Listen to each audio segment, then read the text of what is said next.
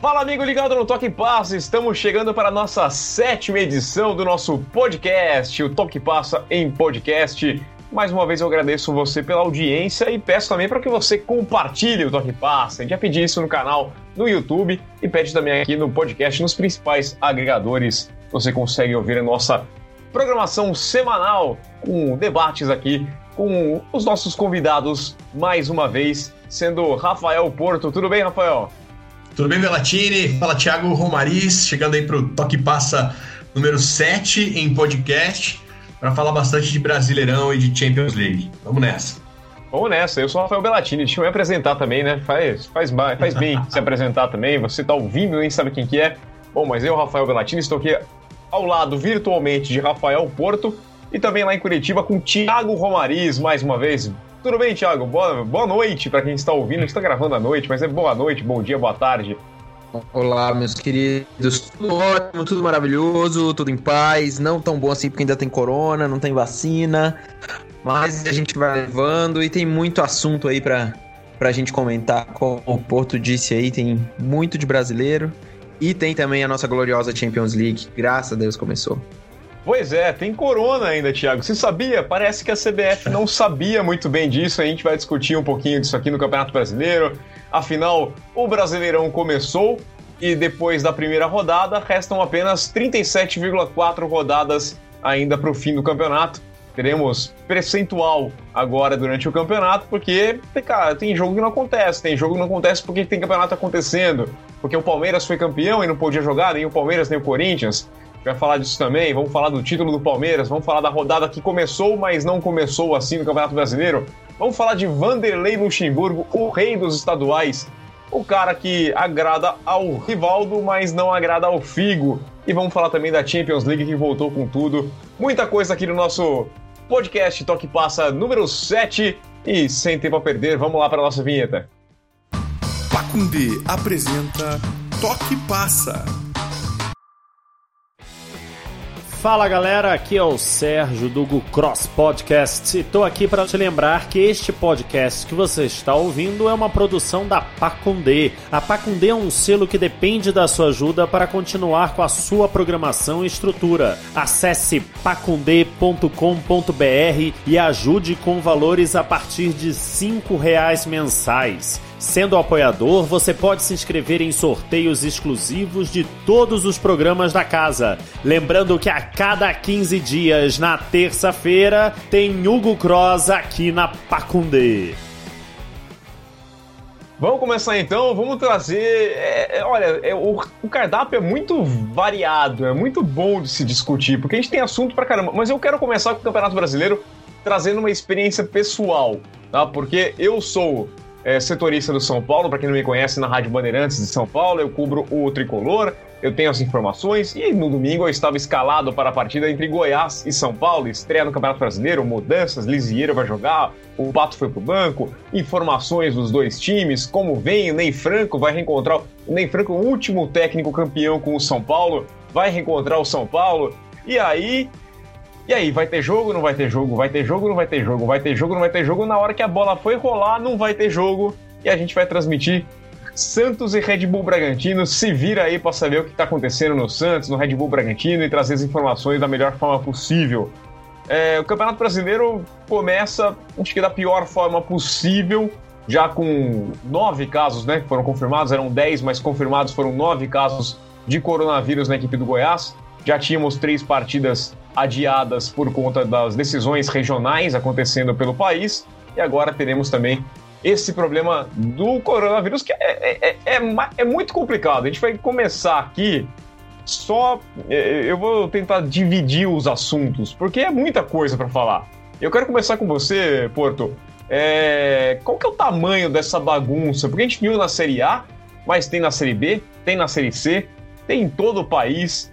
E daqui até fevereiro a história promete, né? Cara, só não tem na Série D porque a Série D não começou ainda. Porque senão ia ter na Série A, na Série B, na Série C e na Série D. Uma tragédia anunciada, né, rapaziada? A gente, cara, a gente aqui no, no Toque Passa tava falando sobre isso desde o primeiro episódio. É, que, que esse brasileirão seria um brasileirão muito difícil, né, cara? A primeira rodada da competição, que já tava manca por conta dos jogos atrasados aí do por conta dos estaduais, ainda ganha mais esse, esse ingrediente aí, cara, que foi o, o coronavírus no time do Goiás.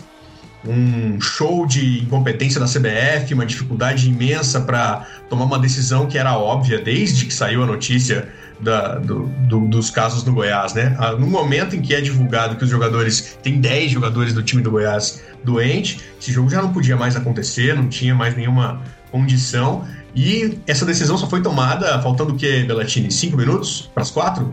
É, o STJD informou, faltando uns 15 minutinhos para começar, mas ele conversou com a gente, né?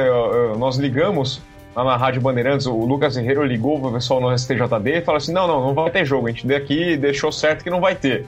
Só que os jogadores do São Paulo estavam no gramado, estavam ali preparados. O Goiás divulgou a escalação. O São Paulo segurou o kit, segurou o material todo, mas não divulgou. Mas o Goiás chegou a divulgar uma escalação, inclusive contando, Thiago, eu quero saber mais agora contigo. É uma questão de protocolo que parece não fazer o menor sentido, né? A equipe do Goiás fez testes na quinta-feira, aí a CBF falou assim: não, o teste não valeu, não tá certo, o laboratório não, não, não tá constando, é, repete aí na sexta e vai sair até o sábado. E aí os resultados só saíram no domingo de manhã, é, com 10 resultados. O Goiás fala assim, cara, 10 positivos, né? Oito jogadores titulares fora da partida. O Goiás fala assim: não, não, mas a gente não entende isso aqui, eu acho que tá errado, vamos fazer de novo. Eu falei: o quê? Vai fazer teste até dar o resultado que você quer? Vai fazer teste quantas vezes? E, e aí, nesse meio do caminho, a equipe do Goiás, pra, falou até em respeito ao São Paulo, que viajou para jogar essa partida e não fazia sentido você não jogar, é, convocou os jogadores que estavam de folga, estavam, estavam liberados, não iam fazer parte do elenco. Então, por exemplo, tinha o goleiro Matheus, terceiro goleiro, que estava no interior do estado de Goiás, é, comemorando o Dia dos Pais num almoço com o pai dele, e foi chamado às pressas e chegou lá, o cara falou, tem 10 reais e uma chuteira? Então você pode jogar aqui na Serrinha. O goleiro não paga, né? Inclusive ele nem precisou pagar os 10 reais. Mas não passou pelo protocolo e foi pro vestiário sem teste. É, tinha jogador que estava lá com resultado negativo, que tinha dividido o quarto na noite anterior, na concentração, com um jogador que estava positivo. Ou seja, o protocolo da CBF vale tanto quanto o quê? Uma nota de 3? É isso, Thiago? Cara, primeiro que protocolo, né? Tipo, não existe, né? O grande, o grande negócio é, tipo, não existe protocolo absolutamente nenhum com a CBF. Ela não se, se existisse um protocolo, ela saberia o que fazer no momento em que viu o no, no momento em que recebeu os exames positivos e acabou, acabou. Se você tem um protocolo para isso, você segue, né? Mas aí a CBF deixou muito claro que ela não tem protocolo nenhum, ela não sabe o que fazer. Precisou a STJ fazer alguma coisa. Então, é, cara, é muito louco que a gente imaginar que o nosso futebol. A, a gente acha assim, putz, precisou de algo tão drástico para a gente fazer alguma coisa. Não, nem, nem algo muito drástico fez a CBF fazer alguma coisa. É. Eu não consigo. Cara, a gente tá comentando aqui de futebol, a gente fala isso praticamente todo, todo o programa e. É, você continuar o Campeonato Brasileiro exatamente do jeito que ele foi previsto, só com mudança de data, é de uma irresponsabilidade sem tamanho, assim, sabe? Como assim você vai manter todas as rodadas? Esse campeonato não vai acabar direito. Ele não, não tem como, é impossível. Sabe? Tipo, é. É muita irresponsabilidade, mas é algo super natural no nosso futebol, na nossa confederação, na nossa organização, assim. E é uma decepção atrás da outra, sabe? Eu tento me, me abraçar a a parte lúdica do futebol e ver o campo e analisar o campo, mas é só colocar o pé fora das quatro linhas para você ver o caos que a gente vive, né? É, sei lá, mano, podia ter fazer um mata-mata, podia fazer um, um, campeonato menor, podia fazer um campeonato regional, podia fazer. Podia não ter campeonato, sei lá, podia tanta coisa. A única solução errada é fazer o mesmo campeonato que estava previsto antes da Covid. É esse, sabe? É só isso. E o jogo do São Paulo e Goiás foi só o prenúncio, né? De algo que. Putz, é a ironia do destino, que no primeiro jogo você tem uma calamidade, como a gente teve, né? E ainda fomos agraciados por um post de Daniel Alves inteligível, não dá pra entender absolutamente nada do que ele escreveu ali. Meio Carluxo, né? Foi meio Carluxo, Daniel Alves, É, né? exatamente. Nossa, excelente comparação. Só faltou umas palavras mais, umas mais difíceis ali. É, verdade. Mas eu realmente não entendi. Eu não sei se ele tava puto com a CBF, se ele tá puto com São Paulo, se ele tá puto com o Goiás, me pareceu muito mais com o Goiás do que qualquer coisa. É. Mas assim, é, cara, é, é- é o amadorismo na essência, né? É o amadorismo, é a gente pro- provando aí o que que a várzea que é mesmo a elite do nosso futebol, né?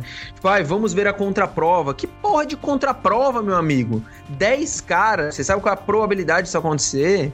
Sabe? Do tipo, e o time entrar em campo. Olha, nossa, vamos mudar de assunto que eu já fiquei nervoso com essa É. porra desse futebol. Não, É, eu- o Porto, eu deixa eu só puxar um pouquinho assim. Primeiro que a única coisa que eu tirei do, do, do- do comentário do Daniel Alves foi o inadmissível. De fato, é inadmissível. É, o- isso é inquestionável.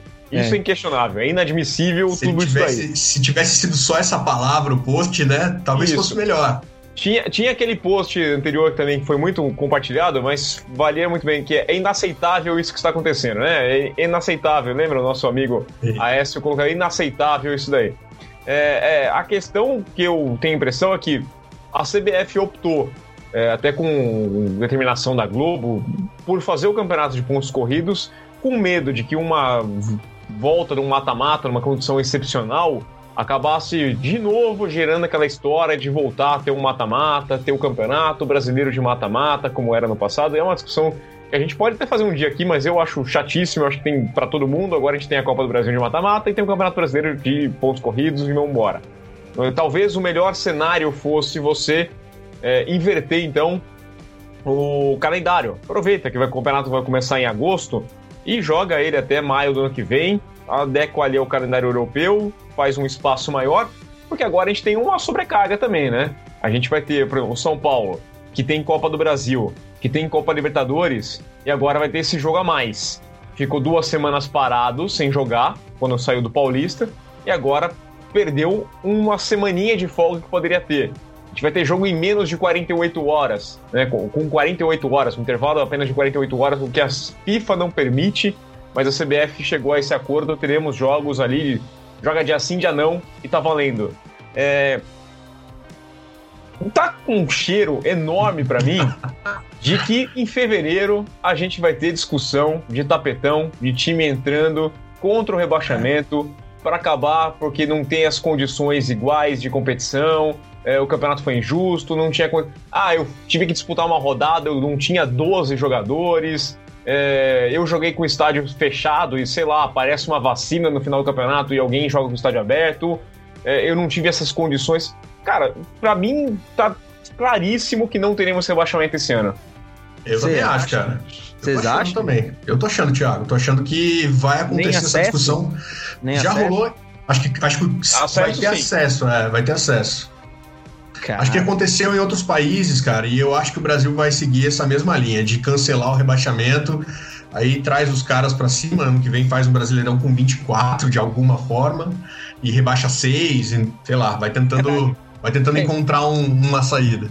Ah, a gente vai voltar àquele começo do Brasileirão, que começa o campeonato com É? 24, rebaixa 4, sobe 2, e aí depois no outro seguinte rebaixa 4 de novo e sobe 2, depois 4 e 4 e a gente Não, eu- normaliza com 20 de novo. Isso eu não vejo um grande problema, assim, tipo, não vejo. Eu só acho que é o seguinte, você vai ter menos tempo pra mais time de novo, né? Sim. Tipo, Hum. e isso 2021 vai ser pior que 2020 de calendário. É, é isso que vai acontecer. Então, porque assim, até chegar a vacina de fato, os protocolos vão continuar. E, tipo, o protocolo que eu digo é: se tá positivo, o cara não joga, entendeu? Então, pode ser que até pode ser que até maio do ano que vem, junho, julho do ano que vem, a gente não tenha vacina e que, sei lá, o Gabigol pegue Covid na, nas primeiras rodadas do campeonato de 2021. E aí? Ô, ô, ô, Thiago, existe uma grande chance de em junho, julho do ano que vem, a gente tá terminando esse campeonato brasileiro, tá? Porque tem, certo, tem razão, ainda tem isso. É. são nove jogadores do Goiás, não para o campeonato. Assim como o CSA teve uma série de jogadores e não se importaram nem em adiar a partida. É, é, não adiaram o jogo contra o Guarani, né? Estreia do, do time na, na Série B do Campeonato Brasileiro. Então, isso aí aconteceu com o Goiás. Se o Flamengo. E aí, pô, não, não tô querendo fazer graça que time X ou Y é, é favorecido, mas a gente sabe que tem a diferença. Para um Flamengo, para um Corinthians, para um São Paulo, para um Palmeiras, para um Santos conseguirem uma liminar, para um Grêmio, para um Inter conseguirem uma liminar e acabar paralisando o negócio porque tem 12 jogadores dele com coronavírus. Vamos pegar o cenário aqui. O, o, o São Paulo viajou até Goiás. O voo foi fretado para ida e para volta, para diminuir o, o risco. É, mas mesmo assim, você tem ali o aeroporto, você tem a chegada no hotel. O São Paulo foi até o estádio, né, em que tínhamos jogadores do Goiás que tinham tido contato nos últimos dias com atletas positivados. É, o, o quarto árbitro desceu no vestiário do Goiás. Depois desse quarto árbitro desceu no vestiário do São Paulo a chance dos jogadores do São Paulo terem pego existe. O, o, a gente traz um protocolo. O São Paulo segue um protocolo, olha, perfeito. Tanto é que o, o time voltou, tinha um caso de jogador doente e três casos de jogadores que tiveram a doença e já estavam curados. É, desde o dia 1 de julho, com a volta do futebol aqui no estado de São Paulo, na retomada, São Paulo não teve nenhum caso. Nenhum caso, nenhum jogador ficou doente. O elenco está de parabéns porque seguiu as recomendações, assim como o São Paulo, que aplicou tudo certinho no protocolo. Só que esse contato que ele teve em Goiás pode dar um problema. E o que é pior? O São Paulo faz o teste nessa terça-feira para jogar na quinta, né? Porque são 48 horas antes. Como teoricamente a infecção aconteceu no domingo, não vai dar nesse resultado é, é bem possível que todo Nossa, mundo seja negativado é. de novo. É, Só que na quinta-feira. filme de terror, né? Então, na quinta-feira, eles podem já estar transmitindo a doença pro pessoal do Fortaleza. Exatamente. Então você tem uma sequência que, que vira um, uma bola de neve que vai se é. acumulando. Esse, a gente torce pelo melhor. Mas para mim existe uma grande chance da gente terminar o Campeonato Brasileiro com tragédia. Pelo menos uma. É, eu cara, não sei o que vocês acham. Aqui em Curitiba a gente teve também na sexta-feira a estreia do. A gente até brinquei com esse jogo no programa passado, né? O Paraná Clube enfrentou Confiança de Sergipe na sexta-feira na primeira rodada da Série B. O jogador do Paraná, o, o lateral direito do Paraná, o Paulo Henrique, é, descobriu que estava positivo lá em Aracaju. Já tinha viajado e lá descobriu que estava doente, não jogou. Mas ele estava treinando com os caras, viajou com, com o resto do grupo. No avião. No avião, né? E o Paraná não fretou avião, né? O Paraná foi num voo de linha, de Curitiba para Aracaju. É, o, Paraná, o cara ficou no hotel, dividiu o quarto com algum outro jogador, tomou café da manhã no hotel, e aí, ele só não foi pro jogo, cara. Ele só não foi pro jogo. E ele tava com Covid. Então, né, quem garante que esse cara. Quantas pessoas não podem ter passado no caminho desse cara, né? Do, do, do Paulo Henrique, que descobriu lá depois de viajar que tava com, com Covid. É, aconteceu um caso igual no Vila Nova também, de Goiás, que foi jogar contra um time de Manaus, né?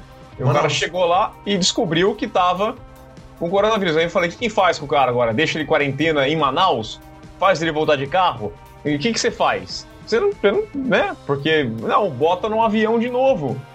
É, é ótimo. É, cabine pressurizada, aquele ar comprimido, aquele ar que não é renovado. E vamos respirando o Covid aí de volta é, até Goiás. A, a, a, chance de dar certo é enorme, né, Thiago? Cara, é, eu não, eu não tinha pensado por esse lado, assim, de, de, de acontecer uma tragédia, mas de fato é, é muito possível, né? É, literalmente olhando pela parte matemática do negócio, né? Tipo, a probabilidade mesmo. E é, assim, eu acho que dá para dizer que quase com certeza a gente vai ter uma tragédia no ciclo familiar dos jogadores, né? E isso eu acho meio improvável que não aconteça. Mas é muito triste ver isso, cara. Do Assim, triste, assim como foi triste assistir Fluminense e Grêmio, sabe? Foi terrível da minha parte, foi muito ruim assistir esse jogo horroroso. É... Mas aí vai ser aquilo, né? Vai ser o tipo de, de, O tipo de campeonato que a gente vai criticar o futebol porque é uma merda, é, e aí vai criticar a CBF. É tipo, a gente vai pegar todas as reclamações que a gente tinha em 2019, 18, 17, 16, tudo isso, potencializar, porque ainda vai ter o VAR, que vai continuar fazendo uma porrada de merda. É, vai ter a CBF que tá continuando. Tipo, não tem nenhuma perspectiva de melhora. Talvez o São Paulo jogando com o Atlético Mineiro e o Domi com o Flamengo, a gente comece a ver é, técnicos estrangeiros, estrangeiros fincando de vez, né? Tipo, é, realmente, os técnicos brasileiros estão ultrapassados. Talvez é a única coisa que eu consigo enxergar para falar que o nosso futebol pode aproveitar alguma coisa dessa temporada 2020. De resto, eu acho que vai ser a grande decepção, assim, das últimas décadas. Olha que para ser a grande decepção nas últimas décadas no futebol brasileiro, tá, a concorrência é pesada, né? Pesadíssima. Eu, é... Belatino, eu queria falar uma última coisa ainda a respeito desse assunto, cara. É, me incomoda muito, assim, a, a postura dos jogadores de futebol e dos clubes, cara, nesse momento, de não se manifestarem a respeito do que está acontecendo no campeonato, sabe? O Daniel Alves se manifestou ontem, mas de uma forma estranha, como a gente falou, e depois do episódio. Cara, ontem eu acho que era hora, assim, de, no momento em que saiu a notícia, o São Paulo Futebol Clube imediatamente dizer que, olha, nós não vamos entrar em campo. Não, não, importa se a CBF é, deixa, é, é, fazer o jogo acontecer, né? Os jogadores, não estou pedindo isso do menino de 18, 19 anos que está começando a carreira, mas dos jogadores importantes como é o Daniel Alves no São Paulo. Acho que está todo mundo é, muito quieto, assim, aceitando demais essa situação, dentro da é. classe mesmo, assim, dentro do futebol. Isso aí a gente discutiu algumas vezes aqui durante o podcast, falando dos esportes americanos, né? Que é. lá os sindicatos são muito fortes, né? E assim você não, não, não faz um LeBron James de bobo. Você não. Né, e, e com, com, tomar as devidas proporções, mas o Daniel Alves, dentro do futebol brasileiro, ele tem um peso no LeBron James. É, ah, ele é um cara. cara vitoriosíssimo, com uma carreira mais do que consagrada, um cara experiente, que joga muita bola e que tem uma voz que pode fazer diferença de fato no futebol. Então eu acho que eu, eu sinto um pouquinho da falta disso aqui, os caras se posicionarem. Inclusive o Daniel Alves fez esse, esse post, né? O Rafael Moura foi lá defender também o Goiás, falando que o protocolo é bem feito, né? Então, bom, alguém tá falhando. Ou o protocolo é mal feito do Goiás, ou então os jogadores estão pisando na bola, porque não é possível, num universo de 23 pessoas, 10 serem contaminadas. Ah, isso aí não é estatisticamente não acontece em lugar nenhum do mundo. Nem nos piores lugares da pandemia, nos Estados Unidos, aqui no Brasil mesmo, não dá você tem quase 50% de taxa de infecção dentro de um, de um grupo, né? E depois o Rafael Moura foi até no, no, no Face, no, acho que foi no Instagram dele, e foi, soltou foi o nome de todo mundo. Soltou o nome de todo mundo tá doente. Não é assim que funciona, cara. Não é assim, não, não pode, tá? É uma questão de ética médica. Mas ele foi lá e falou: quem tá doente é esse, é o Tadeu, sou eu, é o, o Lucão do Break, esse pessoal tá tudo doente. É, calma. Mas ah, agora tem que ver também: o Goiás vai ter jogo no meio de semana.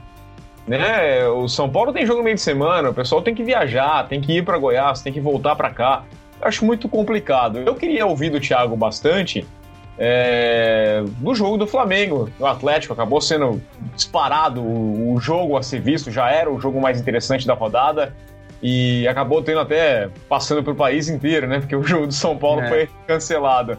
É, sim, sim. Já dá para meter o pau no Domenech, já tem crise no Flamengo, porque já tem briga aí. Bruno Henrique, Gabigol estão brigados, o Gerson com um assassino. Isso velho, olha, esse post do Bruno Henrique é uma. Eu não sei se vocês viram, cidadãos que estão nos escutando agora, mas o Bruno Henrique fez um post nas redes sociais para pedir desculpa porque não passou a bola pro Gabigol. Ah, pelo amor de Deus, né, velho?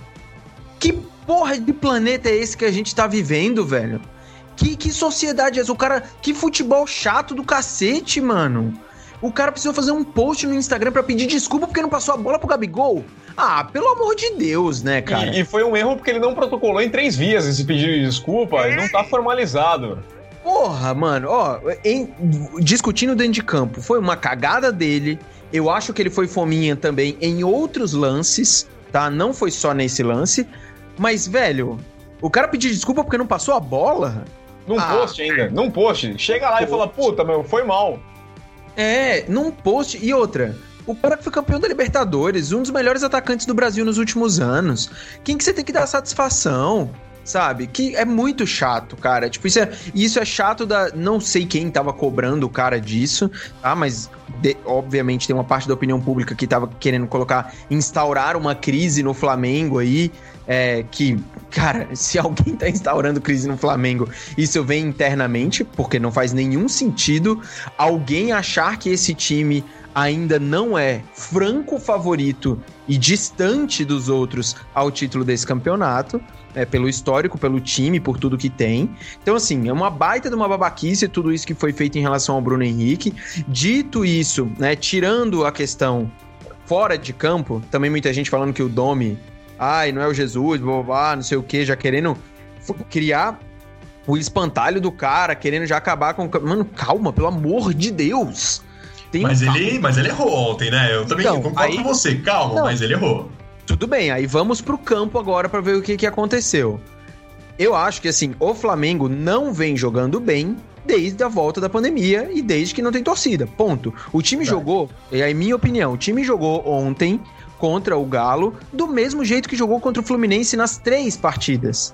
Sabe? Não tem, tinha muita inspiração, perdeu muito gol. Era um time que não tem a intensidade que tinha antes da pandemia, ainda com o Jorge Jesus a falta de torcida para esse time do Flamengo é grotesca, é enorme, principalmente um time que já tem o ego nas alturas e justo né, de uma forma justa, é um dos maiores times da história do clube. Então, sem ter o incentivo da torcida, falta intensidade. O time não jogou bem, a defesa, principalmente agora individualmente, não foi bem.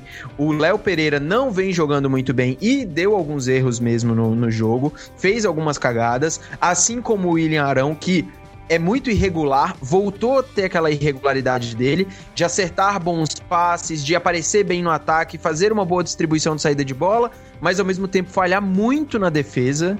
Né? Tem, tem um lance que eu nem sei se é se foi de fato isso que aconteceu, mas num contra-ataque que o. Como é que é o nome do, do atacante do Atlético lá que perdeu um gol cara a cara? É tipo o Giovinco lá, esqueci o nome dele. É, Samarino, Savarino, sei lá. Savarino. É isso aí.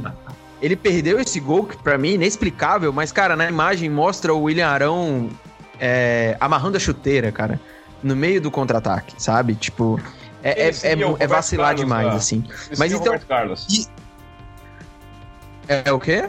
Ele seria o Roberto Carlos, arrumando o meião, arrumando, amarrando a chuteira. Exatamente. E não é nem no jogo decisivo, né? No primeiro jogo do, do, do negócio. é, mas eu acho que, assim, aí, beleza, a gente teve esses problemas na parte defensiva. É, o primeiro tempo, o Flamengo jogou muito melhor que o Galo, tá? Muito melhor. Poderia ter saído com 2 a 0, 2 a 0 dois, dois gols ou três gols feitos ali. É, o Gabigol jogou mal. O Gabigol jogou mal. Gabigol e Bruno Henrique jogaram mal fizeram decisões ruins, perderam gols, erraram passes, eles foram mal né? Everton Ribeiro também não jogou bem. O time do Flamengo não jogou bem. Então tem essa parte individual. Todo time jogou mal. O Gerson jogou bem no primeiro tempo porque estava livre, completamente livre, jogando solto. O Sampaoli percebeu isso e aos 40 do primeiro tempo, na hora que o zagueiro dele, o terceiro zagueiro dele, foi amarelado, ele tirou e mudou o esquema. O meio-campo estava sendo dominado pelo Flamengo. O Gerson, ele tem tudo para ser um craque tá? Na minha opinião, ele é. Ele tem todos os elementos para ser um craque de meio campo. Ele joga muito, muito, mas ele tá em formação ainda. Agora, se você deixa um cara desse livre para fazer o que ele quer, ele vai mandar no jogo. É muito difícil tirar a bola do Gerson. Ele dificilmente erra um passe. Ele chuta bem. Ele acha bem os, os, os companheiros. E ele controla o jogo. O São Paulo viu isso Primeiro foi uma cagada ele não marca, não colocar alguém para marcar o Gerson no começo do jogo, mas beleza. Ele foi lá, arrumou o time, povoou o meio-campo, colocou o Jair para ser volante, que grudou no, no, no Gerson. Não grudou no Gerson, mas povoou o meio-campo do jeito que ele já não tinha tanto espaço, né? E aí, mano, o jogo mudou. O jogo mudou completamente. Você tinha agora, na volta do segundo tempo, um time do Atlético Mineiro conseguindo dominar o meio-campo junto com o Flamengo, dividindo muito mais a bola, e o ataque do Atlético começou a funcionar mais do que o ataque do Flamengo né? Do tipo, começou a chegar mais, começou a tocar a bola melhor. E aí foi onde vem a cagada do Domi para mim. Né? Tipo, aí é onde ele não conseguiu responder a, troca do Sampaoli à altura, tentou colocar uma porrada de atacante, pois é, todos é, os atacantes que ele tinha, mas quero, mas aí, Porto, antes eu só quero fazer um adendo aqui. Jorge Jesus já fez essas mesmas alterações, tá? O Jorge Jesus fez exatamente as mesmas alterações na final do, do Mundial contra o Liverpool. Basicamente a mesma coisa. Tirou todo mundo do meio e meteu o atacante a rodo. Fez igualzinho. E na final do Carioca, a única coisa que ele fez diferente foi manter o Everton Ribeiro, né? Que ele manteve um cara, ele conseguiu manter um cara no campo que teoricamente ia fazer um pouco mais a organização do jogo, e ele também colocou o Diego, né? No outro jogo. Não, não no mesmo jogo ele fez isso, mas ele acabou colocando o Diego. Então, assim, o Domi errou em colocar um monte de atacante pra arrumar o ataque, quando na verdade ele deveria ter arrumado o meio. Mas assim, mano, ele errou uma vez, Ah, entendeu? sim, não. E, tipo, de Deus, né? É, ele fez isso e, sinceramente, eu não acho que a derrota tá na conta dele. Eu colocaria muito mais a derrota na conta do Bruno Henrique e na conta do Gabigol do que na conta dele. O gol que o, Gab- que o Bruno Henrique perdeu, que ele não tocou pro Gabriel, cara, é inadmissível. Não pode. Ele nu- E aí eu entendo a crise na Gávea, que a galera quer colocar, porque ele nunca faria isso no ano passado. Pelo menos ele nunca fez. Ele tocou a bola de primeira de esquerda, ele nem dominava, ele ia dar a chapa e o Gabriel ia fazer o gol. Então, assim, é, eu acho, eu entendo a crítica ao Domi, mas é por causa do legado do Jorge Jesus. E não é pela, pela- pelos erros. E outra, o Jorge Jesus fez uma. Tudo bem que ele só perdeu cinco jogos, né? Isso é meio foda. Quatro, né? É meio foda. Mas assim, ele fez cagadas no começo dele no Flamengo. Ele colocou o Rafinha pra jogar de meia. E o Flamengo perdeu, né? Por causa disso. Né? O Rafinha, com todo o respeito à história do Rafinha, ele é um dos jogadores dentro do esquema do Flamengo que fica muito melhor por causa das pessoas que, eles estão do, que estão do lado dele jogando. Ele é bom de bola? Ele é muito bom de bola. Mas, cara, ele tem ali do lado dele, normalmente do lado dele, o Gerson, o Arrascaeta e o Everton Ribeiro pra fazer tabela. Meu amigo, aí até o Egídio, tá? Calma. Calma. É sim, é sim. Então, assim, eu não, eu- o que eu não gosto de colocar é a culpa no técnico, sendo que ele errou, beleza, tem o erro dele lá. Agora os jogadores perderam muitas chances, cara. Muitas chances. O time foi displicente em boa parte do jogo. Boa parte do jogo. Então, não é culpa do Dom. E outra, uma cagada do Gerson pra mim, sair xingando e reclamando em alto e bom som de cara feia, não sei o que lá. Meu amigo, o cara acabou de chegar. Você vai fazer isso contra o cara? Qual é o intuito disso? Sério? Qual o intuito disso?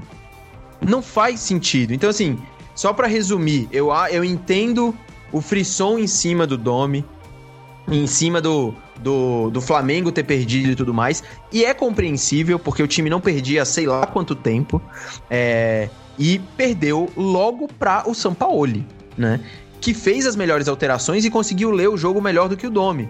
Só que o Domi treinou o time, sei lá, quatro dias, velho. Calma, calma. Ele ainda tem o melhor elenco na mão. Fácil. E tem tudo para Esse time tem tudo pra ser campeão brasileiro. Ou vocês acham que não? Com Pra certeza mim- tem, né? Pra mim, sim. O Porto quer acrescentar alguma coisa. Acho que a análise do Thiago foi muito boa desse jogo do Flamengo. Eu tava assistindo mais a partida entre o Red Bull Bragantino e o Santos, né? Eu acabei acompanhando mais os melhores momentos desse jogo do Flamengo, mas, cara, faltou pra mim durante a- esse dia, essas 24 horas pós-partida, uma análise que não é do Thiago, com todo respeito aí. Não sei se o Rafael tem alguma coisa a acrescentar.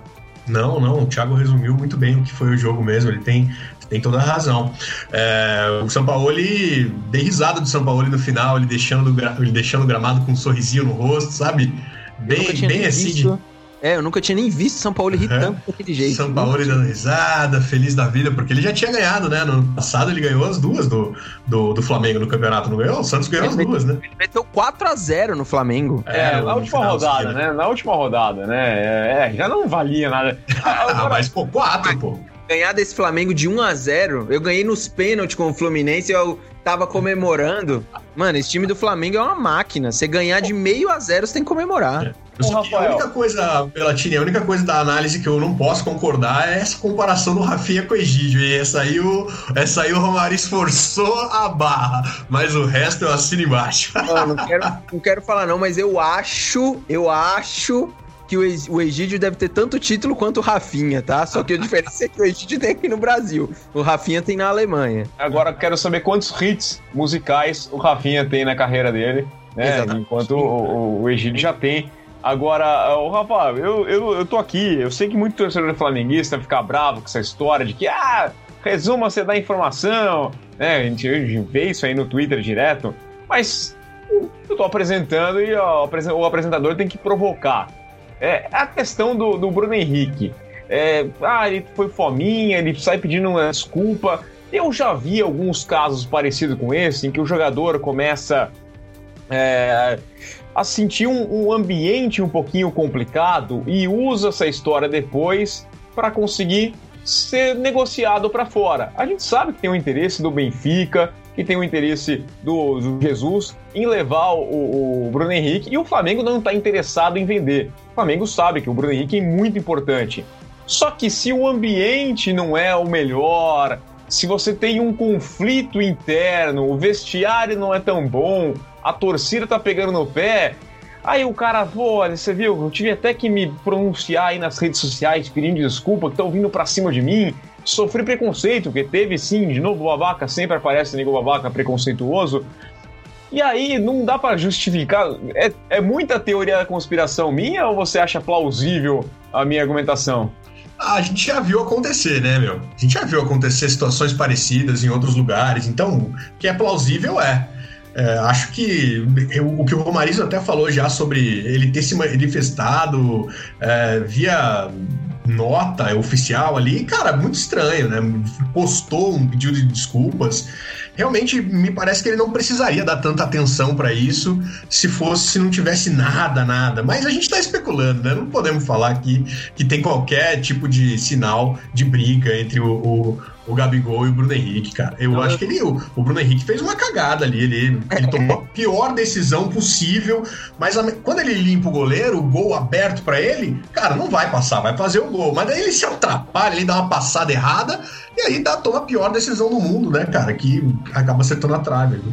Não, Mas acho ele... que pra falar de briga, não sei se eu consigo, cara. Não, cara, tipo, não dá, meu amigo. Tipo, não tem como você falar de briga, é sério. Tipo, a cara do Belatini, eu... né? De, de quem jogou a, a, a é, fagulha. Não, eu, eu, eu sou torcedor do Fluminense, como todo mundo sabe aqui, tipo, e eu quero mais é ver crise mesmo, e eu não quero que. Tô brincando, não quero. Tô brincando. Não, não quero ver crise, mas óbvio que como, como torcedor rival, é. É no... Mas o que eu acho mais curioso é exatamente essa questão da rivalidade que eu vou falar agora. Assim, torcidas de todo o Brasil querem que o Flamengo não ganhe mais nada, entendeu? Porque ninguém aguenta mais tão bem que esse time tá jogando e tudo mais.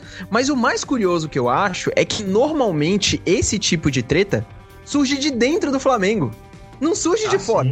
É, é isso né? É. Normalmente é isso. E é histórico isso. Todo mundo sabe que as tretas que acontecem no Flamengo, elas vêm de dentro. É torcedor que é dirigente, é jornalista que vai lá e coloca as coisas, é o presidente que vai lá e. É, cara, é muito raro uma torcida chegar lá e instaurar a crise no outro time. Não instaura, mano. Quem coloca crise dentro do próprio clube, quando é no caso da torcida, é a própria torcida. E se olhar pro Bruno Henrique e falar isso, cara, eu tenho amigos flamenguistas que durante o jogo já estavam puto com o Dome com 30 minutos do segundo tempo. Ah, mas tem que cobrar mesmo, porque aqui é Flamengo, babá. Eu falei, meu amigo, calma. Chegou ontem, né? O cara chegou ontem. Literalmente, o cara tá até falando português, calma, entendeu? Calma com o cara. Então, mas eu acho que assim, eu assisti ao jogo, assim, assistia todos os jogos do Flamengo basicamente depois da, da pandemia, da parada e tal. E, e, não teve nada de diferente do que o time já tinha feito antes. É a falta de intensidade, é aquela falta. Realmente, o time parece que tá jogando tão bem que muitas vezes tenta entrar com a bola e tudo. Aconteceu isso umas duas, três vezes no jogo contra o Galo, sabe? O Everton Ribeiro, quase dentro da pequena área para chutar a bola no gol, ele tentou tocar pro Gabigol. O Gabigol não conseguiu chutar a bola e perdeu. Então, assim, é, e, e, isso que a gente não falou de tantos méritos do Atlético, que te, obviamente teve o Sampaoli, mas assim, esse time do Atlético, com as peças que o Sampaoli deve ter ao longo do campeonato, tem tudo realmente para evoluir muito. Então, tem a entrada do Mariano, é, tem o próprio Arana, que nos poucos momentos que foi muito acionado ali como meia, né? Como, como o São Paulo ia fazer. Não, ele tava jogando de ala, mas basicamente como meia. Né? E, e ele, ele e o Marquinhos ali, que era o outro ponta da, na esquerda, cara, o Arana entrava direto pelo meio. né? Ou ia pela lateral e tudo mais. E vai acontecer a mesma coisa com o Mariano, que era a mesma coisa que o São Paulo fazia com o Mariano lá no Sevilha. A mesma coisa que o São Paulo fez com. Como é que era lá? O Jorge. Lateral esquerdo também do Santos. Igualzinho, cara. Igualzinho. Então não, não, não é tão diferente assim. Agora, essa crise inteira, por mais que eu torça que ela aconteça em algum momento, é, não é por causa da fomeagem do Bruno Henrique, né? Vamos, vamos combinar. Olha, se rolar alguma coisa na notícia desse assunto, se o Bruno Henrique acabar sendo negociado, você ouviu primeiro aqui. É lógico que eu tô fazendo uma piada, né? É, só, é porque o, o, futebol brasileiro ele é esse museu de grandes novidades, eles são várias repetições, são várias histórias que a gente já viu acontecer e acabam se repetindo várias e várias vezes, por isso que a gente traz essa informação, lógico, mas a gente não tem nenhum bastidor aqui é, quente de que o Bruno Henrique esteja saindo, que tem uma crise lá no Flamengo. Eu torço para que o Flamengo recupere aquele futebol do ano passado que era bonito demais de ver futebol. Gosto de futebol bem jogado. Não importa qual seja o time jogando bem, eu quero ver jogar bem e não aquela retranca, aquela coisa absurda, chata. E por falar em futebol bem jogado, vamos falar de campeão aqui, vamos mudar um pouquinho o assunto, porque a gente já traz dois, duas discussões ao mesmo tempo. Primeiro, esse título do Palmeiras, o que, que representa? O Palmeiras conquista o Paulista de novo depois de 12 anos. Tá tudo bem lá no Palmeiras, Dudu não faz falta nenhuma. E em segundo lugar, Vanderlei Luxemburgo não é um técnico ultrapassado, é um dos maiores técnicos do futebol mundial, o Rivaldo tá certo, ou então o Figo tem ali a sua pontinha de razão e mandou mal o, o, o Luxemburgo jogar, como técnico do Real Madrid. Vou começar com o Porto, porque o Rafael, o Thiago Maris tem que beber uma aguinha que falou bastante do Mengão. Cara, não, não tá tudo certo no Palmeiras, né? O Palmeiras deveria ter apresentado um futebol melhor nesse Campeonato Paulista, né? Essa é a verdade, pela expectativa que se criou em cima do time. O Palmeiras é apontado por alguns como um possível anti-Flamengo, né? No, no, no, no Campeonato Brasileiro. É, eu acho que o Palmeiras encontrou boas soluções ao longo do campeonato. É, acho que o Luxemburgo, depois de testar algumas formações, se encontrou com, os, com o Patrick de Paula, com o Gabriel Menino e com o Ramires nesse meio de campo do Palmeiras. Ele testou bastante e agora parece que encaixou, os meninos estão bem. É, eu acho que ainda precisa evoluir algumas coisas. Acho que o Palmeiras tem muito jogador no seu elenco que está bem abaixo do que se espera, né? O Scarpa e o Lucas Lima acho que são os principais exemplos disso. Os caras têm entrado sempre e não têm jogado mais do que já jogaram. Mas é um campeonato que, paulista que termina com dois jogos muito ruins, né, Melatini? O primeiro foi, assim, horroroso, horroroso. Um dos piores jogos que eu vi nos últimos tempos. E esse segundo aí eu não vi o jogo inteiro, tava vendo jogos da Champions League, mas o pedaço que eu vi também não foi muito bom, não. É, o Kenden quer agradecer muito o Patrick de Paula e todos os jogadores bateram um pênalti no Palmeiras é Gustavo Gomes, né? Porque, rapaz, eu nunca é. vi um pênalti é. cometido numa hora Caramba, né? tão errada, né? Numa hora tão errada quanto aquela, né? Foi maravilhoso, viu? Porque Ele tomou sou... um esporro do Felipe Melo, né? E do, cara, se você vê o lance, se você vê o replay na câmera mais aberta, o glorioso Weverton, né? O grande goleiro do, do, do, Palmeiras, mano, o carrinho acontece, ele coloca a mão na cabeça imediatamente, assim, do tipo, puta merda, velho, 50 minutos e 40, não, não tem nem. Cara, é, eu, eu tava assistindo o jogo aqui com um amigo corintiano meu, um, e tipo, ele. Nem ele acreditou. Porque foi muito pênalti. É, tipo, é aquele pênalti que não tem nem o que discutir, sabe? E, cara, o Gustavo estava bem no jogo. Ele estava jogando bem. Ele é um bom zagueiro, ele é um dos melhores jogadores do elenco. Cara, inacreditável. Mas realmente ele chorou depois e tudo, né? O cara ficou desolado, assim, o Gustavo Gomes. É... Não, se, se, se, o Palmeiras perde depois dessa novela toda, que foi o Gustavo Gomes é. renovar, questão de contrato, Rapaz, ele ia desejar muito não ter renovado o contrato. Ele ia desejar muito, porque cara, o bicho ia pegar, ia pegar pro lado. Não tem como. Uh, tem até um vídeo, eu achei sensacional no Twitter, do pai com os filhos, com a camiseta do Palmeiras, e os filhos fazendo contagem regressiva pro fim do jogo. sacanagem. Então eles estão 19, 18, 17, aí depois assim, quando eles dão 3, 2, aí.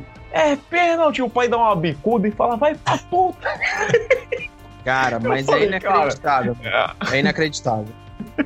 É, agora, Tiago, fala aí do Luxemburgo. Ele já mostrou que depois do trabalho que ele teve no Vasco da Gama no ano passado, agora ele sempre foi esse cara mesmo e o Rivaldo entende tudo de futebol. O Rivaldo entende muito de futebol dentro de campo, né? Bastante. Mas é, eu acho que eu até eu mesmo nas redes sociais entrei na pilha do Figo é, e comecei a discutir sobre o Vanderlei, algo muito óbvio, na verdade, né? Do, tipo, eu acho que o Rivaldo ainda acha o, o Vanderlei Luxemburgo um grande técnico, apesar dele não ter escrito isso no post, né? Tipo, ele simplesmente falou lá que ele foi o melhor técnico que ele já já teve é, e que ele fazia o que os técnicos fazem hoje há 20 anos. O que é mentira. Mostra mais uma vez que ele realmente não sabe nada de futebol fora das quatro linhas. O Rivaldo foi um craque dentro de campo, isso é indiscutível. Mas fora dele, ele não é dos mais eloquentes cidadãos que temos aqui no Brasil. O, o, o, e, e isso uma coisa dá pra gente separar da outra. O Vanderlei Luxemburgo, cara, para mim, há anos se mostra um técnico muito ultrapassado e que não consegue entender esta posição em dois aspectos. Ele não consegue se renovar, aprender com as novidades, porque ele acredita nesse discurso de que ele sempre fez a mesma coisa que as pessoas estão fazendo hoje. E não é, cara. Não é. Sabe? O Vanderlei Luxemburgo está completamente ultrapassado. Ele não comprovou nada diferente disso em todos os times que ele passou, por enquanto. E não é um título do Campeonato Paulista, que é sofrível o Campeonato Paulista, e as duas finais foram pior ainda do que a gente podia imaginar, que a gente vai falar que o cara, nossa, agora ele está dando a volta por cima ou ele está muito bem. Cara, muito longe disso. O time do Palmeiras, para mim, se eu for colocar entre Corinthians e Palmeiras, o Palmeiras me decepcionou muito mais. Mas muito mais. O time do Palmeiras poderia jogar o triplo do que ele jogou em todos esses jogos com o Vanderlei Luxemburgo. E tem a culpa dele e tem a culpa dos jogadores, né? Agora, em nenhum momento o time do Palmeiras mostrou que é bem treinado. O time do Palmeiras não tem uma jogada. O time do Palmeiras não tem uma triangulação de lateral. O time do Palmeiras não tem uma jogada ensaiada de bola parada. Não tem nada esse time do Palmeiras. Nada. Absolutamente nada. Então, quanto mais o Vanderlei fala essas besteiras nas coletivas, ai, não tinha como jogar bonito, menos um ponto. Aí ele vai e fala do Jorge Jesus, menos 10 pontos. Porque, cara, é de uma inveja grotesca que esse cara, que esses treinadores têm do, do Jesus. E eu tenho todas as minhas críticas em relação ao Jesus, mas assim, não negue os fatos. Não negue os fatos e ponto final. O técnico brasileiro, a categoria técnico brasileiro, está ultrapassada há anos. E é isso, cara. Não tem, a gente tem um futebol taticamente sofrível no Brasil. Por quê? E aí eu vou dar. Tem muitos exemplos, mas um deles foi porque o Murici Ramalho foi tricampeão brasileiro e perpetuou um puta de um futebol feio para sempre e que tem os seus méritos no resultado. E a gente viu a mesma coisa acontecendo com o Tite, viu a mesma coisa acontecendo com o Filipão, sabe? E é uma proposta de futebol que nunca foi combatida. O problema para mim não é só este tipo de futebol, é que nunca houve o outro lado sabe? Se a gente levar isso para, por exemplo, o futebol europeu, o Mourinho foi um cara que teve um puta de um sucesso com esse futebol aí, reativo, efetivo, eficiente e tudo mais, mas teve um contraponto do outro lado. Teve outras pessoas que tentaram fazer um futebol de outra forma. E a gente nunca teve isso no Brasil. E pelo amor de Deus, não me falem que é o Fernando Diniz. Porque não é, né? Pelo amor de Deus, só não me falem que é ele. Então, assim, o Vanderlei Luxemburgo está longe, mas longe de ser esse técnico grandioso que tentaram, algumas pessoas tentaram pintar depois o título do Campeonato Paulista, porém não impede que eu elogie e diga que o Vanderlei Luxemburgo foi um dos grandes técnicos do futebol brasileiro e que foi um dos caras que fez um time no Brasil jogar mais bonito do que eu vi, como foi o Jorge Jesus. Admito, fácil. Fácil, fácil, fácil. O Cruzeiro, o Palmeiras, o Corinthians, com certeza. Só que isso tem 20 anos, galera. Isso tem 20 anos. Eu não consigo dar méritos deste tamanho a uma conquista do Campeonato Paulista de duas finais sofríveis e ganhadas nos pênaltis, e não foi por causa da emoção. A história desse jogo vai ficar para sempre. Assim como o futebol ruim que os dois times apresentaram. Então, é, eu acho que dá para separar as coisas. Ô, Porto, é, eu concordo com o Thiago sem sombra de dúvida, eu vi muito o Luxemburgo na década de 90. O Luxemburgo, de fato, ele era revolucionário, era o melhor técnico, sem sombra de dúvidas, Né? Quando ele chega na seleção é com total mérito, porque ele conseguia mudar o jogo. Ele entrava no segundo tempo, o time era diferente, lógico, trabalhava com boas equipes, mas vai, trabalha desde ele lá no Bragantino, é, era uma coisa incrível, fazia sentido você ter o Luxemburgo como melhor técnico. Nele nos anos 2000, ele vai muito bem. A gente sabe, é, é, ele vai bem no, no Corinthians, no Santos, tanto que chega no Real Madrid. O Cruzeiro. Mas de né? lá para é, no Cruzeiro, de, de lá para cá, depois do Real Madrid é ladeira abaixo. Ele foi ganhando estadual, se mantinha com estadual, se envolveu em muitas questões polêmicas, até, por exemplo, o rebaixamento do Palmeiras em 2002 tem o dedo do Luxemburgo, ele muda bastante o elenco, tinha as histórias dos tais jogadores do Irati, que chegavam em todos os times, ele sempre fazia as negociações, então tudo isso foi pairando ao, ao redor do Luxemburgo. Eu acho ele é, um dos maiores técnicos que eu vi. Hoje eu não acho mais. A gente sabe que essa história do Figo com o, com o Luxemburgo já é de longa data, porque com o Luxemburgo lá o Figo perde o espaço no Real Madrid e tem desavenças os dois, então já não é uma coisa é, nova, né? Não é uma, um assunto novo. Mas não, não vai ser o Paulista que vai colocar, ainda mais você colocando que o Palmeiras não ganhou nenhum clássico. O Palmeiras entrou na final do Campeonato Paulista no segundo jogo sem ter marcado um gol em clássico no Campeonato Paulista no ano de 2020. É, e pegou um time que, com todo o respeito à equipe do Corinthians, brigava contra o rebaixamento. É um time que se classificou com a ajuda de todo mundo, né? Com, com o próprio Palmeiras ressuscitando. O Palmeiras é o primeiro time que dá a chance do Corinthians se classificar. Depois contra o São Paulo ganhando do Guarani. É, e é, não é um time que encheu os olhos. O Sim. Corinthians tinha um elenco muito mal formado que tinha o Jô de atacante e não tinha mais nenhum atacante. O Luan, em no- 180 minutos, fez uma jogada. Foi o passo que ele deu pro Ramiro, o Ramiro perdeu o gol. Eu até brinquei com os amigos lá que o Ramiro, o, o Luan, ele demora um pouquinho para atingir porque ele tá juntando os pontos do especial. Ele juntou o especial inteiro, deu aquele passe. E agora serão mais seis meses carregando esse especial para dar o golpe ali. É, deu azar. Ele tentou aquele golpe raio-x no Mortal Kombat, só que o cara defendeu. E aí, agora mais seis meses para conseguir de novo esse, esse ponto. Então, Não, não é um grande mérito você falar que o Luxemburgo foi campeão paulista, ainda mais nesse campeonato paulista, com tudo que aconteceu, né? Ah, claro que não, cara. É o que a gente falou aqui. O Palmeiras ele é apontado como um dos possíveis times aí para bater o Flamengo, né? O Flamengo tá numa prateleira acima e aí tem um pessoalzinho ali que tá querendo roubar essa posição do Flamengo. O Palmeiras é um desses. E pô, não jogou no futebol para você botar fé que vai conseguir, né? Não conseguiu, cara. Não jogou legal contra o Corinthians. Essa informação que você trouxe aí, não tinha feito nenhum gol em clássico até o, o gol da final aí de, desse, desse final de semana. É, é- se espera muito mais do Palmeiras pelo investimento feito no time e o Luxemburgo ainda não conseguiu mostrar. Parabéns aí, o título estadual é importante, é bacana, tem que comemorar, mas claro que não, não prova nada ainda de que o, aquele velho Luxemburgo voltou. É, o Palmeiras tinha empatado em 0x0 com, com o São Paulo, tinha empatado em 0x0 com o Santos, perdeu para o Corinthians, aí empatou de novo em 0x0 com o Corinthians, e aí até que ganhou, empatou em 1x1 e foi para os pênaltis, ou seja, não tem nenhuma vitória. São quatro empates e uma derrota em clássicos em 2020, então Rafa. eu não vejo muito. Oi. Deixa eu fazer uma pergunta pra você agora, antes da gente ir pra Champions, que eu acho que é o próximo assunto da gente. Queria saber da Sim. sua opinião sobre Thiago Nunes. É, qual, como é que você analisa aí esse, esse primeiro semestre meio bizarro, né? Mas querendo ou não, da campanha paulista, Libertadores e tudo mais. Um resumo do que, que você acha do Thiago Nunes no Corinthians até agora.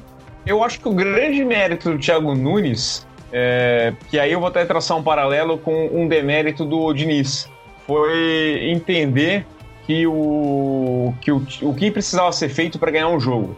Ele tinha as convicções dele, ele começa o ano com as convicções, acho que ele errou na história do Ralph e do Jadson, principalmente do Ralph, não, não teria dispensado ele da forma que foi ainda na apresentação, de se dispensar o cara.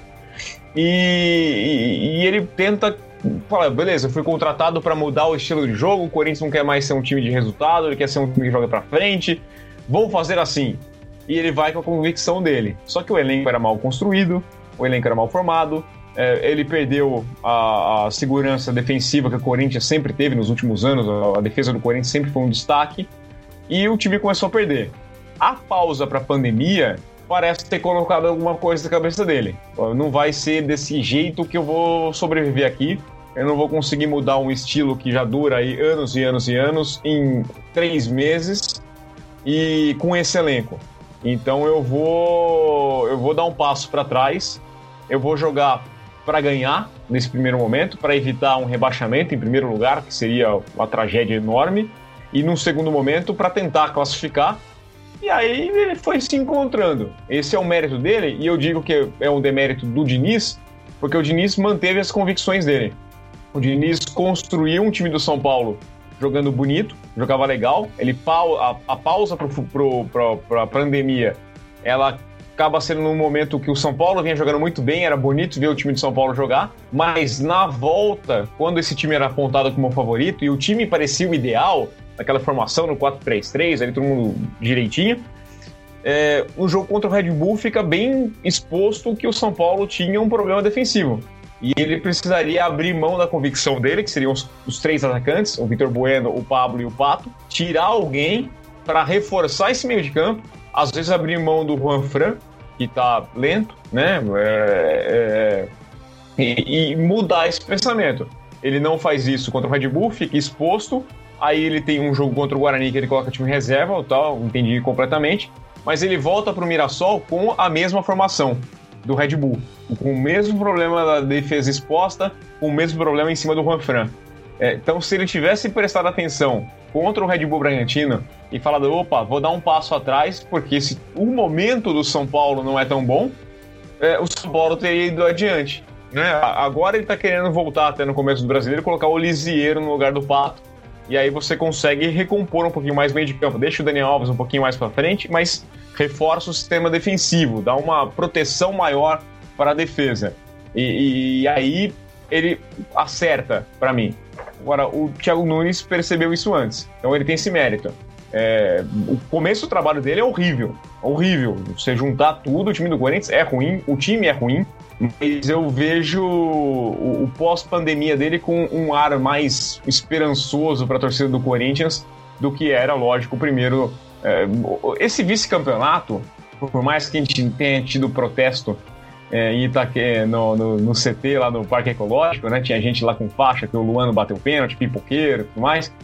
Mas tem esse protesto, eu não acho que a torcida tenha recebido tão mal essa derrota. É ruim, lógico, perder para o rival, mas nem perdeu, né? Foram dois empates e uma disputa de pênalti para um time que estava quase caindo. Ah, é, eu acho que a torcida é, aceitou de uma forma muito melhor do que seria em outras ocasiões.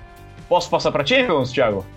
Porque a Champions foi um pouquinho mais interessante. Tivemos algumas certezas se confirmando, né? A equipe do City, como a gente trazia aqui, o City acabou passando pelo Real Madrid. O Bayern, então, coitado do Chelsea, fiquei com uma pena do Chelsea, todo mundo sabe o meu carinho pela equipe do Chelsea. Demorou, né? tava demorando, tava demorando. E, e aí tivemos também a, a vitória do Barcelona, passando pelo Napoli, garantindo a classificação, mas a grande surpresa é a eliminação da Juventus. E eu vou começar com você, Thiago, querendo saber com relação à arbitragem. Porque foi um empate, e, e, e, quer dizer, foi uma vitória da, da, da Juventus, um empate do agregado em 2 a 2 só que com um pênalti inexistente pro, pro Lyon no começo do jogo, depois um pênalti inexistente pro, pra Juventus, ok, errou pros dois lados, só que o, o, o peso do Lyon, o erro valia mais, né? Pelo valia dois, de né? casa, né? Valia é. dois, né? É, é, basicamente isso, assim.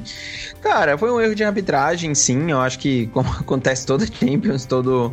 Não acho que foi o né? fator. É, não acho que foi o fator decisivo, não. É. Ah, mas aí você vai olhar no placar e fez a do. Tudo bem, sim, eu entendo. Aceito o argumento, né? Tudo bem, eu aceito o argumento. Mas não, não é exatamente isso que fez a Juventus ser eliminada. Eu acho que é, o time não jogou isso tudo, sabe? Do tipo foi claramente deu para ver uma, uma falta de armação ali no meio-campo. Coitado do Cristiano Ronaldo realmente não recebia as bolas que pretendia o tempo inteiro, recuou muito mais do que deveria ter recuado. É... E foi uma eliminação justa, cara. Tipo, o, o, não foi um futebol bonito do Lyon também, mas também a Juventus não fez para onde ter algo melhor. Então, é, dos dois ok irregulares, eu acho que passou o que teve mais é, o que teve mais consistência, né? Que foi, que foi o Lyon mesmo. Então conseguiu anular bem o meio-campo e o ataque da Juventus. E não acho que, que a arbitragem realmente fez. Nossa, meu Deus do céu. Nem à toa, cara, que eu nem vi tanta reclamação assim por parte de muitos dos jogadores quando o jogo acabou. É, sabe, do, tipo, eles realmente estavam. Eu via muito mais a frustração de um esquema tático que não funcionava é, do que necessariamente algo externo, assim. Só achei bizarro depois o Sarri ser demitido e aí o Pirlo anunciado 40 segundos depois e tipo, meu Deus do céu, parece que já tava tudo amado muito antes. Bem mas, bizarro. mas, mas eu tava, acho né? que tava assim, tá? Eu acho É. que tava, porque o final do campeonato italiano já não foi tão legal. Eu me permite até discordar de você, Thiago, mas é, por mais que a Juventus tenha jogado mal, jogou mal lá e, e jogou mal também jogando em casa. é, teve o fator torcida também, né? Jogou, enfrentou uma torcida no primeiro jogo, não teve a sua torcida no segundo jogo. Por mais que a gente tenha todos esses fatores, o que acabou definindo foi o gol fora. Então, Sim, eu acho sim, que o peso sim. do erro de arbitragem é enorme. Eu acho que. É, não, eu tem entendo. como eu associar entendo, a eu discussão. Eu entendo. É, não, não tem como dissociar, mas eu acho assim. É que eu vi um futebol tão pobre, sabe? Do que, tipo. Que eu falo assim, tá, beleza, foi, mas. Mas não é como se o time fe- tivesse feito por merecer. Não Algo, ia ser campeão. Não, não era o futebol de É. campeão que acabou ficando fora, né? É, não é nem um futebol de um time vencedor, sabe? Do tipo, não, não, não sei. É, porque eu sempre achei a Juventus mais time que o Lyon. Né? Mas dentro de campo pra mim não mostrou o suficiente assim. E olha que eu queria que a Juventus passasse, né? Mas mas não foi o que a gente viu em campo. Cara, essa demissão do Sarri tava, mar- tava marcada, né? Com certeza tava, tava marcada a demissão para o momento da eliminação da Champions League. Só se ele ganhasse a competição mesmo, eu acho que isso não ia acontecer. O Pirlo tinha sido anunciado alguns dias antes para treinar as categorias de base da Juventus. E aí, logo depois da, da eliminação da Champions League, o Sarri é demitido e o Pirlo assume o time principal. É, eu não sei se eu demitiria, não, cara. Eu acho o Sarri. o, o trabalho que o Sarri teve no Napoli foi foi muito encantador, né? Ele realmente não conseguiu repetir aquilo ainda, nem no Chelsea, nem na Juventus. É, mas ele ganhou o italiano, eu acho que poderia se dar uma chance para o Sarri é, na próxima temporada. Mas também entendo a demissão, porque realmente o futebol da Juventus não casou com o estilo dele, a Juventus não jogou bem a temporada toda, né? É, o que me parece que assim, a Juventus sabe que ela não pode brincar mais com o Cristiano Ronaldo. Ela não vai ter Cristiano Ronaldo por mais cinco temporadas. Ah, vou dar mais uma chance pro Sarri. Não vi nada e ninguém contrata o Cristiano Ronaldo para ganhar o campeonato italiano. A Juventus não precisa do Cristiano Ronaldo para ganhar o campeonato italiano, vai ganhar de qualquer jeito. É, agora eu quero fazer uma rodada com vocês aqui de, das quartas de final, então, rodada de palpites, começando com o jogo da quarta-feira entre Atalanta e PSG, os horários todos no jogo de Brasília, no, no horário de Brasília, os jogos. E esse é o primeiro jogo aí de um quatro dias sensacionais, quarta, quinta, sexta e sábado com jogos de Champions League. Que? Atalanta e PSG, Porto, seu palpite. Que? Atalanta. não sei se é um pal... não sei se é um palpite ou uma torcida, mas eu acho que vai dar Atalanta. Tô torcendo pra Atalanta passar pelo PSG. Mano, vai ser quarta, quinta, sexta e sábado de jogo? Você tá falando sério? é, um atrás do outro. E- Cê é louco, tio. Eu não sabia disso, não, velho. Caralho, eu achei que ia ser só dois dias. Nossa. Mas vai dar um jogo PSG, por né? dia. É um Mano, jogo vai por dar- dia. Nossa, vai dar PSG fácil. O adulto Ney tá, ó, lá no hype. TikTok todo dia, Instagram feliz. O menino tá sorrindo, tweetando sorrindo, jogando muita bola. Fez churrasco com os brothers semana passada. E os Tomando, brothers. tomando cerveja na taça da Copa do- da França, né? Nossa, Mano, nem era churrasco com o Gil Cebola, sabe? Com o Medina, não, era com os brothers do PSG. Isso não acontecia, tinha, sei lá, três anos, entendeu? Parece que agora o PSG tá gostando de samba e tal. Mas sem zoeiras, tirando. Gente, eu tô brincando, viu? Pelo amor de Deus, quem tá me escutando agora, eu tô zoando. Mas eu acho que o PSG vai ganhar. E torço, torço mesmo pro. Todo mundo sabe, eu gosto muito do Neymar, sou fã do futebol dele. E acho que ele tá numa fase muito boa e gostaria de ver o asterisco na carreira dele ganhando a Champions League, onde ele não vai poder ter bola de ouro e ele não vai poder ter porra nenhuma. Vai ganhar a Champions League mais, mais nada a ver do mundo. Isso vai ser bem curioso. Eu quero ver, porque ele joga muita bola. E o Mbappé treinou hoje e pode fazer parte do time, né? Pode pelo menos estar no banco, porque parece que tá recuperado. Eu vou torcer pro Atalanta, porque essa Champions League merece uma Atalanta jogando pra lá, ganhando todos os jogos por 5x4, 4x3, com 8x2, é uma coisa Rafael assim. Tolói, Rafael Tolói erguendo a orelhuda. É isso que o Brasil Isso. precisa. É isso. Olha, olha, né? olha, olha o futebol brasileiro na cabeça de vocês. Vocês torcendo pelo Rafael Tolói, um zagueiro. Não, eu não mereço isso, não. Não O mereço. Douglas, o Douglas já levantou a taça da Champions pelo Barcelona, então eu acho que nada mais justo do que o Rafa Tolói, um incompreendido. Mas é porque justamente o sistema da Atalanta não precisa de defesa, vão pra cima e a ideia é fazer gol. Na quinta-feira, também 4 horas, teremos o jogo entre Red Bull Leipzig, né, o RB Leipzig, contra o Atlético Madrid. Eu falei Red Bull, mas não é Hausbar Sports Leipzig, É. é, o RB Leipzig Escondido. contra o At- Isso, é o RB Leipzig contra o Atlético de Madrid. O Atlético coronado, né? O Atlético tá vindo disputar o Campeonato Brasileiro também, né? Dois jogadores, o Versálico também, né? Que tá com Correia, né? com o Covid e o Correia também. Então, como é que será essa, essa Champions do Atlético de Madrid? Aquele ônibus parado, você aposta nisso, Thiago? Sim, 100%. Vai ser isso que vai acontecer. É, mas eu, eu- a gente tava conversando né, no grupo do WhatsApp quando a gente mandou lá os corona aí do Atlético. É, eu acho. Se vocês. vocês estão, eu quero saber de vocês, porque eu quero ser do contra agora. Entendeu? Eu quero ser do contra. Vocês estão torcendo por- pelo time, pelo, pelo azarão. O problema é. Aqui o azarão com certeza é o RB, né? Tipo, não, não vejo. Não tem como. Cara, não e perdeu o principal jogador, né, cara? Eu, com o Timo Werner no time, dava até pra sonhar em É. dar uma incomodada no Atlético de Madrid aí, mas ele já se desligou, já assinou com o Chelsea, nem vai terminar a temporada pelo Leipzig. Acho muito difícil que o Atlético de Madrid não se classifique. Mesmo eu com vou o Covid. torcer. Eu vou torcer pro Atlético só pra que o PSG tenha um, um, um time de tradição antes de chegar na final, enfrentando. Tá? É por isso que eu É. tô. Tô pensando em adulto Ney. Boa. Você, Porto, seu palpite. Ah, vai dar Atlético de Madrid. Acho que essa aí não vai ter como tirar do, do favorito. Nessa aí concordamos todos, então o Atlético de Madrid vai ganhar essa partida. É, teremos então aí a primeira semifinal, né? Seria o. a- bom, na nossa eleição deu Atalanta e Atlético de Madrid. Boa. O Thiago quer que seja PSG e Atlético. Mas na sexta-feira, às 4 horas de Brasília, teremos Barcelona e Bayern. Barcelona e Bay- Bayern. E aí, vou começar contigo, Porto.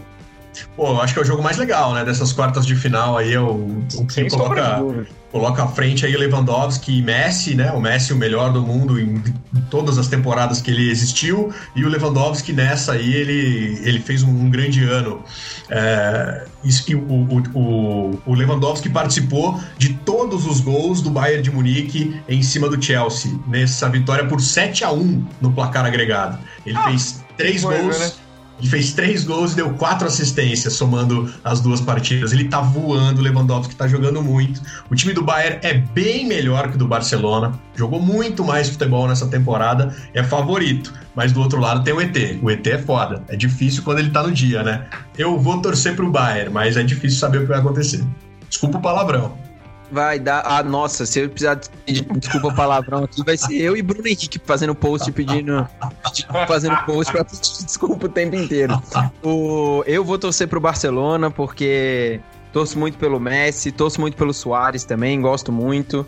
É, e gostaria de ver o futebol dele sendo, sendo resgatado aí. Por mais que o time não esteja jogando. Contra o Napoli mesmo, o time não foi muito bem assim, né? É, mas, mas eu sempre gosto de ver os dois jogando. O Messi fez uma boa partida, principalmente no primeiro tempo. É, é louco como esse cara, mesmo numa fase mais ou menos, ele joga num nível completamente diferente de todo mundo que tá perto dele. É, e eu gostei de ver um pouco o De Jong jogando melhor também nesse jogo. Ele jogou um pouco melhor. O único cara que me decepciona constantemente é o Griezmann. É, Tá mal. Cara, tá mal. é, tá mal e assim, eu não sei se ele é tudo isso que eu um dia achei também, sabe? É, eu sempre fico olhando assim, falei, cara, aonde foi que eu errei de achar que esse cara era muito craque, sabe? Não muito craque, mas assim, um puta jogador. Eu acho que, sei lá, eu não sei, eu não gosto de fazer comparações, mas, mas eu me decepciono. Já o Soares não, o Soares é um puta do atacante, eu achei ele muito foda. E, e eu espero que, o- que o Barcelona passe, mas eu acho que vai ser o melhor jogo, né? Eu acho que vai ser o melhor jogo aí dessa, dessa, dessa fase e tomara, tomara que seja um bom jogo. O Lewandowski, só queria fazer um adendo aqui, ó. O Lewandowski, falar um negócio pra vocês sobre o Lewandowski. Ele precisa sair do Bayern e ir para outro campeonato, que não jogue sozinho. Entendeu? Aí a gente começa a discutir. Porque não dá, meu amigo. Tipo, jogar num time desse sozinho, é... ele é incrível. Ele é um puta de um atacante. Eu acho ele foda. Mas na história, se ele quiser mudar a história dele, ele vai ter que jogar em outro time em uma liga um pouco mais forte. Eu até concordo, mas quando ele tava em outro time, foi o outro time que ganhou. Então, cuidado. Ganhou o quê? A Bundesliga, quando ele tava no Borussia Dortmund, o Borussia Dortmund ganhou dois anos seguidos. Não, tudo bem, mas ele continua jogando no campeonato alemão. Eu tô falando assim, ele precisa vir pra. Vir, ó, como se eu morasse na Inglaterra, né? Que eu. ele precisa ir pra Premier League. Ele precisa, sabe, ele precisa jogar com outras pessoas. Tipo, não, não, não dá, cara. Tipo, é, é, é um outro, é uma outra realidade. Qualquer campeonato europeu, na minha opinião, que não seja, nos últimos 10 anos, um cara que esteja na Premier League e que chegue lá em cima na, na Champions. Isso não é demérito para o para o, pra o Lewandowski. Mas ele tá tão em outro patamar também em relação ao artilheiro, porque, cara, ele faz mais gol que todo mundo. Tipo, ele faz mais gol que o Gabigol, sabe? Tipo, então é, é, é difícil, é, é, muito complicado. Eu queria muito ver um dia ele jogando no Manchester da vida, por exemplo. Ia ser legal de ver. Ele não fez. Ele não fez gol mais gol que Ciro Immobile. Isso aí, acabando aí o campeonato italiano. É italiano que é o campeonato das defesas. Immobile foi o dono da chuteira de ouro o artilheiro das ligas nacionais lá na, na Europa. Ciro Immobile aí cabando, calando os críticos e deixando o Daniel Leva para trás. Eu, eu vou torcer pro Barcelona, apesar de eu preferir ver o Tolói levantando a orelhuda do que o Griezmann. É, eu acho que seria muito mais carisma que o Griezmann. Então, o Griezmann já foi campeão do mundo, pensa nisso. O Griezmann já levantou a taça da Copa do Mundo. Se levantar Champions também, Concordo. É, é, vai ser complicado a questão de. Acho que acaba com a tese de currículo. Ah, precisa ganhar não sei o que pra ser o Eu, melhor. O Belete é. levantou as duas também, sabe? É, Pô, é, então. é. É, eu, inclusive, tive a oportunidade de levantar a réplica do Belete. Ele ganhou uma réplica do Barcelona porque ele fez o gol. Você, você levantou uma réplica do Belete, tipo um boneco do, do, do, do? Isso. A réplica do troféu da, da orelhuda do, do, do Belete, que o presidente do Barcelona o presenteou a mesma réplica que fica no, no Museu do Barcelona, o Belete ganhou uma por ter feito aquele gol. E eu tive a oportunidade de levantar e me doeu muito mais porque ele ganhou essa Champions justamente de um time aí que eu tenho uma certa simpatia. Eita. Eu me senti um traidor também. Eu, eu vou torcer pro Barcelona. Eu, eu, é porque eu gosto do Borussia também. Então eu não vou nem falar que eu acho que vai dar Bayern, porque eu não quero que dê Bayern. É, o ponto é esse. É, e para fechar, no sábado às quatro da tarde também, como todos os horários, Manchester City e Lyon, acho que aqui todo mundo tem um favorito, não é? Lyon, é isso? Ah, não tenho o que falar, né, cara? O City vai passar, não tem jeito, que o Lyon já chegou longe demais.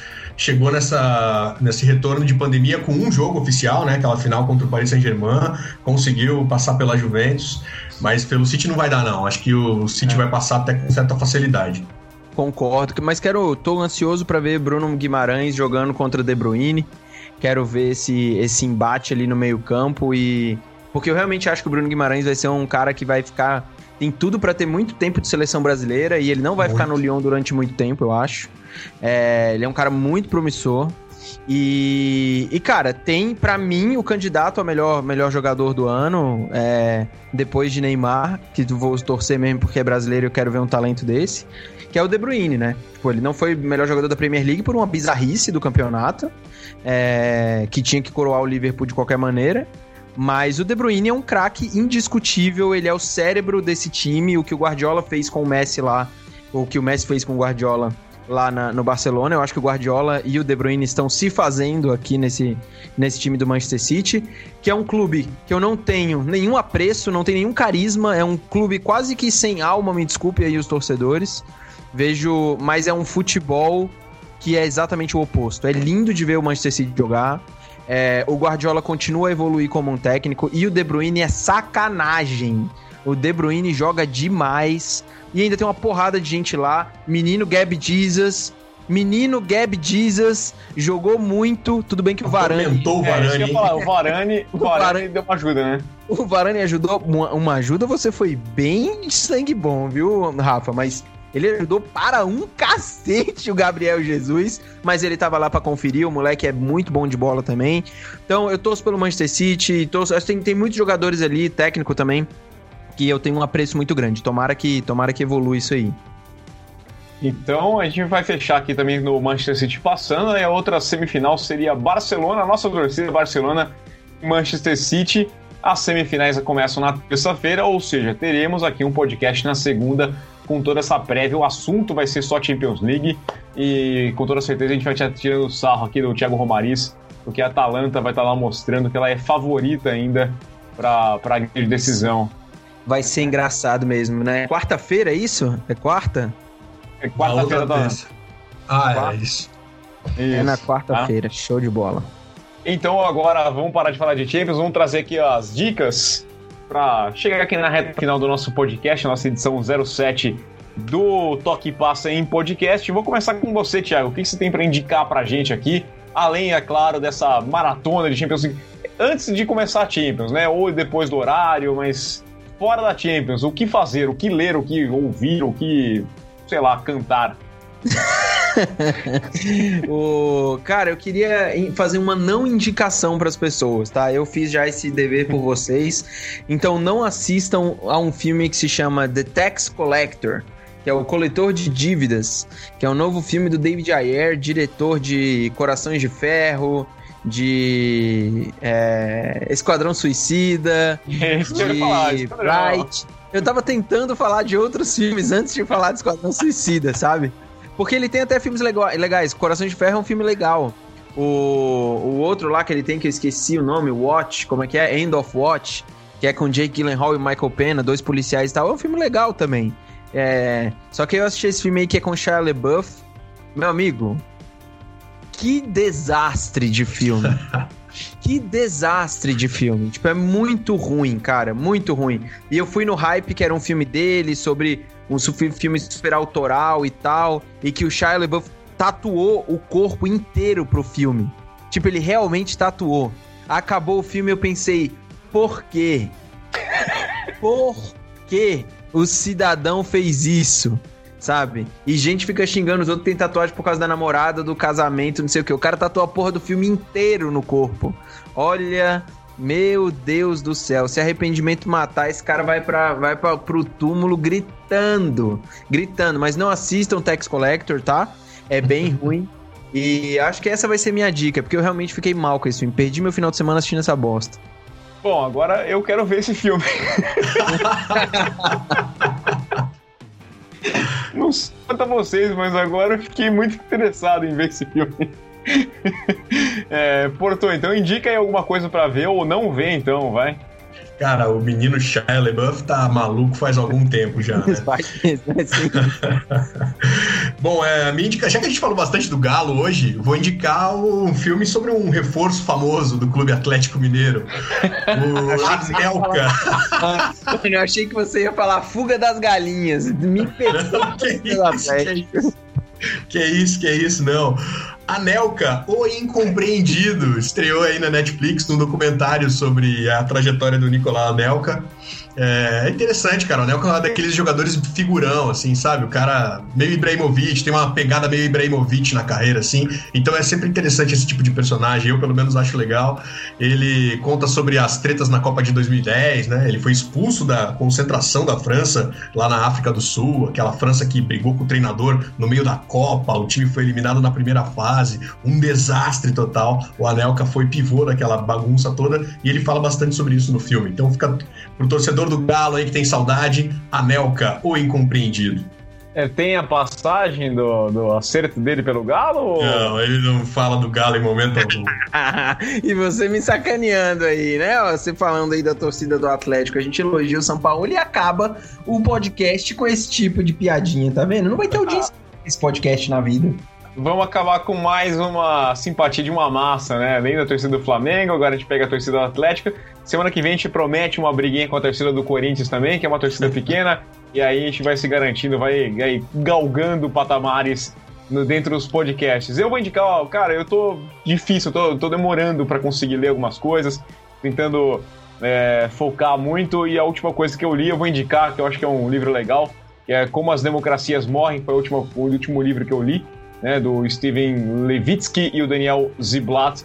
É um best-seller do New York Times. É, é um livro que fala, lógico, de política, mas tem alguns momentos que você fala assim, cara, eu já vi isso aí acontecer em algum lugar. É, então, é, é, é bem traçando a eleição do Trump, é no, no, no paralelo dos Estados Unidos, a gente consegue traçar um paralelo por aqui, fora que tem muitos exemplos ao redor do mundo, então acho que é um livro que vale a leitura, não importa é, o seu pensamento político, se você gosta ou não, acho que vale a leitura, como toda leitura sempre vale, né? É difícil você ter algum livro que você vai ler e você fala, putz, por que, que eu perdi tempo lendo? Eu acho que sempre você tira alguma coisinha, então essa aí fica a minha dica, como, como as democracias morrem, é, é, um livro que tem aí, já, já tem um certo tempinho, você consegue achar bem em conta no mercado. Acho que é isso, né? Fechamos a edição 07. Thiago tá aí feliz, torcendo com a camisa da Atalanta, virar aqui vestido de Atalanta na vai próxima semana, é isso? Vai ser bonito, vai ser bonito de ver. Na próxima semana, e cara, essa semana, né, cara? Quarta, quinta, sexta, sábado. Eu não tinha nem me preparado psicologicamente para isso. Vou dormir. Uma brilhar. Os nem olhos de Thiago Marista estão brilhando. Não, não, tem, não sei nem o que fazer. Então, e, e vai ter campeonato brasileiro ainda durante isso? Tem, já tem não sabemos, né? Quer dizer, quer dizer, tem. É. Tem, a gente acha que vai ter. Acho que vai ter vários jogos por aí. Ah, não é, sei se vão lá. Vai ter Fluminense e Palmeiras, se eu não me engano. É Fluminense e Palmeiras, eu acho. É, eu, eu, não preciso, eu não preciso, eu não preciso disso. Eu, pre eu prefiro assistir o Charlie Buff tatuado do que assistir Fluminense e Palmeiras, sinceramente. Mas é, eu, nem, nem comprei roupa suficiente para passar quatro dias de Champions League. Eu não tenho gala suficiente para aguentar esse cenário. De fato, eu acho que deixa todo mundo contente. Esse torneio que, vamos lembrar, está acontecendo lá em Lisboa, então é jogo único. Venceu, classificou, perdeu, tá fora. É, é, bem diferente mesmo essa Champions League que terá sim seu asterisco lá do lado do campeão por todo o cenário da pandemia. Aliás, eu não consigo mais falar pandemia do novo coronavírus, porque já é coronavírus, aquele velho coronavírus. Porto, aquele abraço para você e semana que vem todo mundo festejando então ao som italiano com uma pizza na mão, é isso?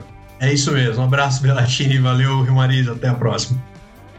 Valeu, então, meus Aquele abraço para todo mundo. Fiquem bem curtindo a Champions League. Não precisa nem desejar uma boa semana para todos, sendo que é uma semana que tem quatro dias de Champions League. Já está implícito aí que todo mundo vai curtir numa boa essa semana. Semana que vem a gente está de volta. Aquele abraço para todos. Valeu!